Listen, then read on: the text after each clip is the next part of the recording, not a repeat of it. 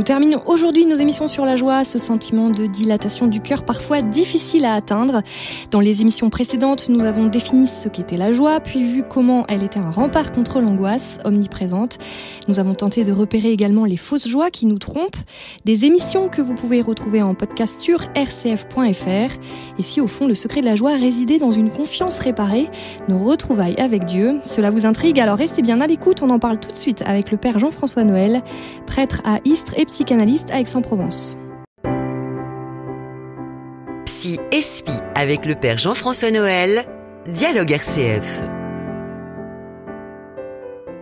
Bonjour à tous et bienvenue dans cette dernière émission sur la joie et bonjour Père Jean-François. Bonjour Sophie. Alors euh, des émissions qu'on a l'occasion de présenter sur RCF euh, ou même dans la vie de tous les jours, je rencontre parfois des gens qui m'impressionnent parce qu'ils ont vécu des drames terribles dans leur vie comme des deuils euh, de proches, des ruptures douloureuses et pourtant ils sont dans la joie. Je pense également à Etty Lessoum dont vous avez parlé dans la première émission, qui est une jeune juive qui découvre le secret de la joie dans un camp de concentration. Ça paraît difficilement concevable tout ça. Qu'est-ce que vous en pensez? Alors de fait, euh, ils ont trouvé ce chemin de la porte étroite parce que je vous rappelle que dès la première émission, nous avions fait la comparaison entre la joie comme dilatation et l'angoisse comme resserrement. Mais j'avais déjà ajouté à, ce moment-là la petite notion de porte étroite qu'il va falloir identifier. Qu'est-ce que c'est que la porte étroite et comment un cœur dilaté, donc euh, qui trouve la joie, peut-il passer par cette porte étroite? Et de fait, euh, je, propose d'identifier, de, de comprendre la porte étroite comme le lieu d'un aveu, d'une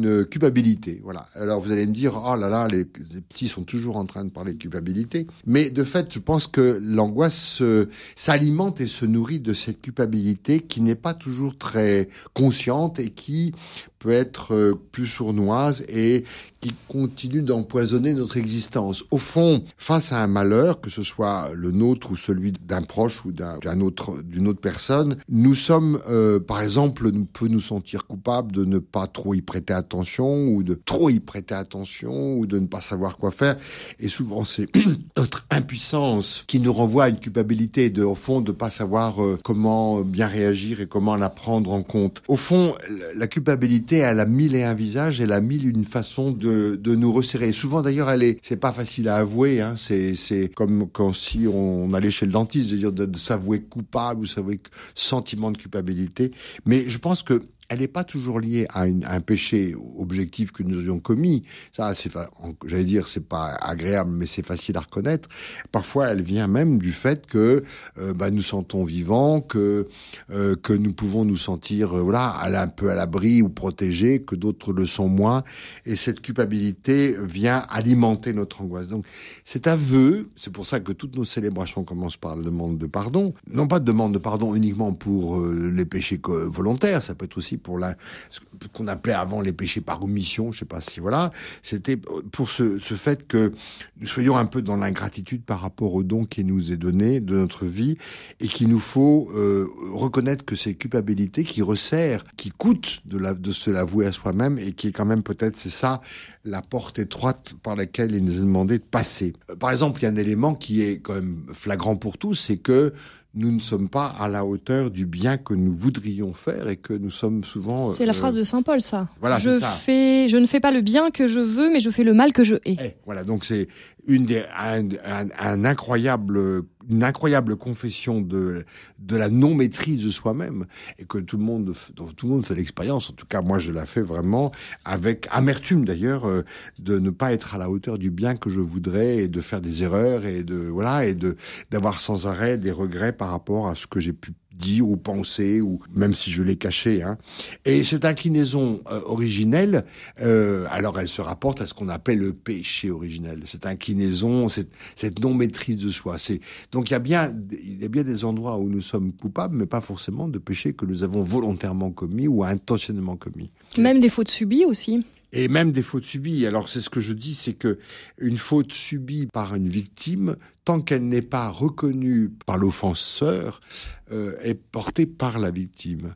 C'est cette phrase de Lévitique que Marie Balmarie avait longtemps commentée et à juste titre. Si tu ne réprimandes pas ton frère, tu porteras la charge de son péché. Ce qui veut dire que le péché euh, suscite une culpabilité qui est portée par la victime tant qu'elle n'est pas reconnu par le coupable. C'est d'ailleurs ce que vivent les gens dans les procès, c'est qu'ils attendent, comme c'était le cas pour le, Bataclan récemment, où les familles de victimes attendent de voir dans les regards des coupables un regret, un remords, ce qui va les innocenter. C'est très très curieux, mais c'est une très très bonne trouvaille. C'est d'ailleurs dans Lévitique 19-18. Tu dois réprimander ton frère, sinon c'est toi qui porteras la charge de cette culpabilité, si je le traduis en termes plus modernes.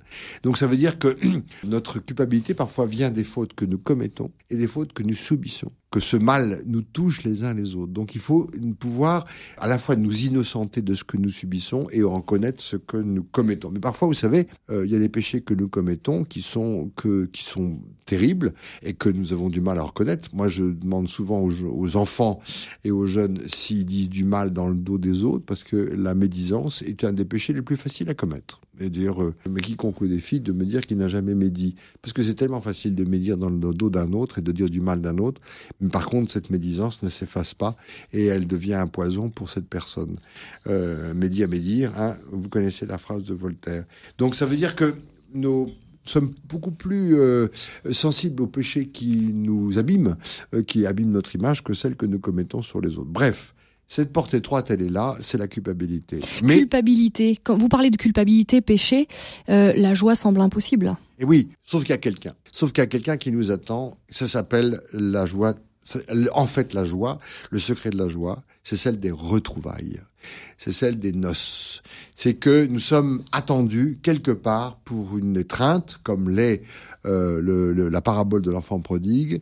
Et je propose comme image de la joie, pas simplement évidemment l'étreinte finale, qui sera celle du père qui reconnaît le fils, mais surtout la marche du retour. On oublie toujours que l'enfant prodigue s'est enlevé de cet endroit de misère dans lequel il était enfermé et qu'ayant décidé de parler à son père, marche sur ce retour. Et c'est ça la joie. C'est la joie de d'être attendu quelque part. Je donne comme image une phrase qui m'a beaucoup longtemps accompagné quand j'étais jeune euh, séminariste et novice. C'est une phrase de, du livre de Job qui dit à un moment, alors qu'il se sent, il se, il voit pas l'équivalent entre le malheur qu'il vit et les, les péchés qu'il a. Donc il se sent coupable, mais il sait pas très bien de quoi, mais il décide de se lever. Je m'avancerai vers toi comme un prince et je te parlerai face à face. en tout cas, c'est ces deux versets de livre de Job. Je m'avancerai vers toi comme un prince et je te parlerai face à face qui, m'ont conduit tout au début de ma vie religieuse parce que j'ai trouvé là euh, ce qu'était la vie chrétienne, c'est-à-dire se relever et se mettre en route vers Dieu. Donc la joie, c'est d'abord euh, la joie des retrouvailles. D'ailleurs, qui n'a pas été ému dans certains films lorsque un père retrouve son enfant qu'il avait renié, lorsque les parents euh, demandent pardon pour les enfants qui sont mis dehors. Enfin, je ne sais pas. Je vois, c'est l'occasion pour moi d'une grande émotion que ces moments, parce que c'est l'essence de la joie. Donc, la joie n'est pas, c'est pas un bonheur au sens que c'est pas un sentiment comme ça, un personnel tranquille de bien-être. C'est celle des retrouvailles. Nous ne savions pas qui nous avons perdu et nous savons maintenant que nous sommes attendus. Donc la joie, c'est celle. C'est pour ça que c'est euh, le seule image que donne le, la tradition biblique euh, du paradis est celle de noces, de noces de retrouvailles. Parce que euh, c'est pas euh, ce que raconte le Coran d'une espèce de comme ça de, de, de déflagration de plaisir à l'infini. Non, c'est vraiment que nous sommes attendus et que notre chemin de vie devient joie lorsqu'il est retour vers Dieu si je vous suis bien, je, vous me dites si je vous suis bien, vous êtes en train de nous dire donc il y a euh, une communion qui a été brisée par le péché, c'est bien ça? Oui, Et donc la joie ou le péché personnel. Le, le péché d'Adam et Ève quelque part, ah, voilà. Donc on a on a on a brisé euh, la communion avec Dieu. Donc la joie, c'est de parvenir à restaurer cette communion. À réparer cette confiance. Oui, mais sans qu'on l'ait jamais on pourra pas la saisir de notre vivant, mais la joie, c'est, il faut pas aller trop vite. C'est-à-dire, on, va pas, on va, bien sûr qu'on va la rencontrer cette joie. On va passer d'abord par des moments difficiles, par, la croix. Par oui, et par le chemin. Donc, quand l'enfant prodigue se lève de ce, devant la mangeoire des caroubes, et son corps reprend la vie, euh, ses yeux se régalent de la beauté du paysage, euh, son corps de nouveau respire l'air vivant, il se dégage des puanteurs et des senteurs de la vie dans laquelle il est tombé, etc., etc. Je pourrais développer. On voit bien qu'il y a une sorte de réconciliation avec lui-même, avec son corps, avec son mouvement. La marche, que la Bible aime les marcheurs. Et le marcheur, c'est ça la joie. C'est d'aller vers cet endroit où, où, je, sais comme à l'avance que quelqu'un se tient sur le seuil de la maison et m'attend pour pour un repas, pour pour vient chez moi euh, pour dîner. Voilà, c'est c'est c'est ça le c'est ça la joie. C'est c'est pas une sorte de chose qu'on pourrait saisir. C'est une communion qu'on attend et qu'on ré, et qu'on répare. C'est pour ça que j'ai parlé de confiance réparée euh, peut-être c'est ça que nous voulions, que nous pouvons euh, élaborer, c'est euh, cette confiance. C'est ça la foi, hein, la confiance. C'est pas la croyance. Hein, je le dis souvent, et ceux qui m'écoutent le savent. Je fais vraiment une différence entre la croyance et la confiance. La foi, c'est vient de la confiance, se fier à. Eh bien, la joie vient de cette réparation d'une confiance qui a été trahie d'un côté ou de l'autre. Euh, peut-être que je me suis senti abandonné de Dieu aussi. Et qu'il faut que je retrouve ce chemin de la confiance. Je vais aller lui parler et je lui parlerai comme un prince déchu, mais quand même sûr de lui parler d'égal à égal. Alors, je vais aller lui parler, justement, vous, vous m'offrez une transition vers ce que, ma question. Sur l'évangile de Jean, euh, donc chapitre 16, verset 24, il est écrit « Demandez et vous recevrez afin que votre joie soit parfaite ». Donc la joie, il faut la demander, c'est ça? Et comment et c'est quoi la joie parfaite? Expliquez-nous. La joie parfaite, c'est cette euh, cette mise en route, cette réconciliation, cette ces retrouvailles.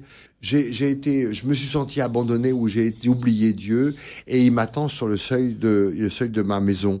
Et donc demander la joie, c'est demander l'énergie et la force de se remettre en route. Et ça peut être euh, une demande, je veux dire permanente. Il nous arrive souvent de nous détourner ou de nous arrêter sur ce bord du chemin et il nous faut nous remettre en chemin, nous remettre, nous relever. Et on voit bien que la résurrection, souvent nous la pensons comme l'effet d'une vie après la mort. Mais pensons-la d'abord comme une vie avant la mort et que le fait de se remettre en route, même bancal, même euh, boiteux, est un effet de la résurrection dès ici-bas. Je suis c'est pour ça que je me relève et que je me mets debout. Pour marcher, il faut être debout, euh, et en tout cas autant qu'on puisse. C'est-à-dire qu'effectivement, cette remise en route de moi comme vivant, c'est ça la joie sur cette terre. Et la joie au ciel, ce sera d'être étreint et accueilli par Dieu, mais c'est cette perspective d'être accueilli qui nous permet d'avoir la joie éternelle et la vie en abondance, telle que le promet l'Évangile. Merci beaucoup, Père Jean-François Noël. Ce fut une joie euh, d'échanger avec vous sur ce thème de la joie. Je rappelle que si vous n'avez pas pu euh, écouter les émissions précédentes, vous pouvez les retrouver en podcast sur rcf.fr. En attendant un nouveau thème la semaine prochaine, on se quitte sur l'hymne à la joie de Beethoven. Je pouvais pas euh, ne pas le passer, cette hymne.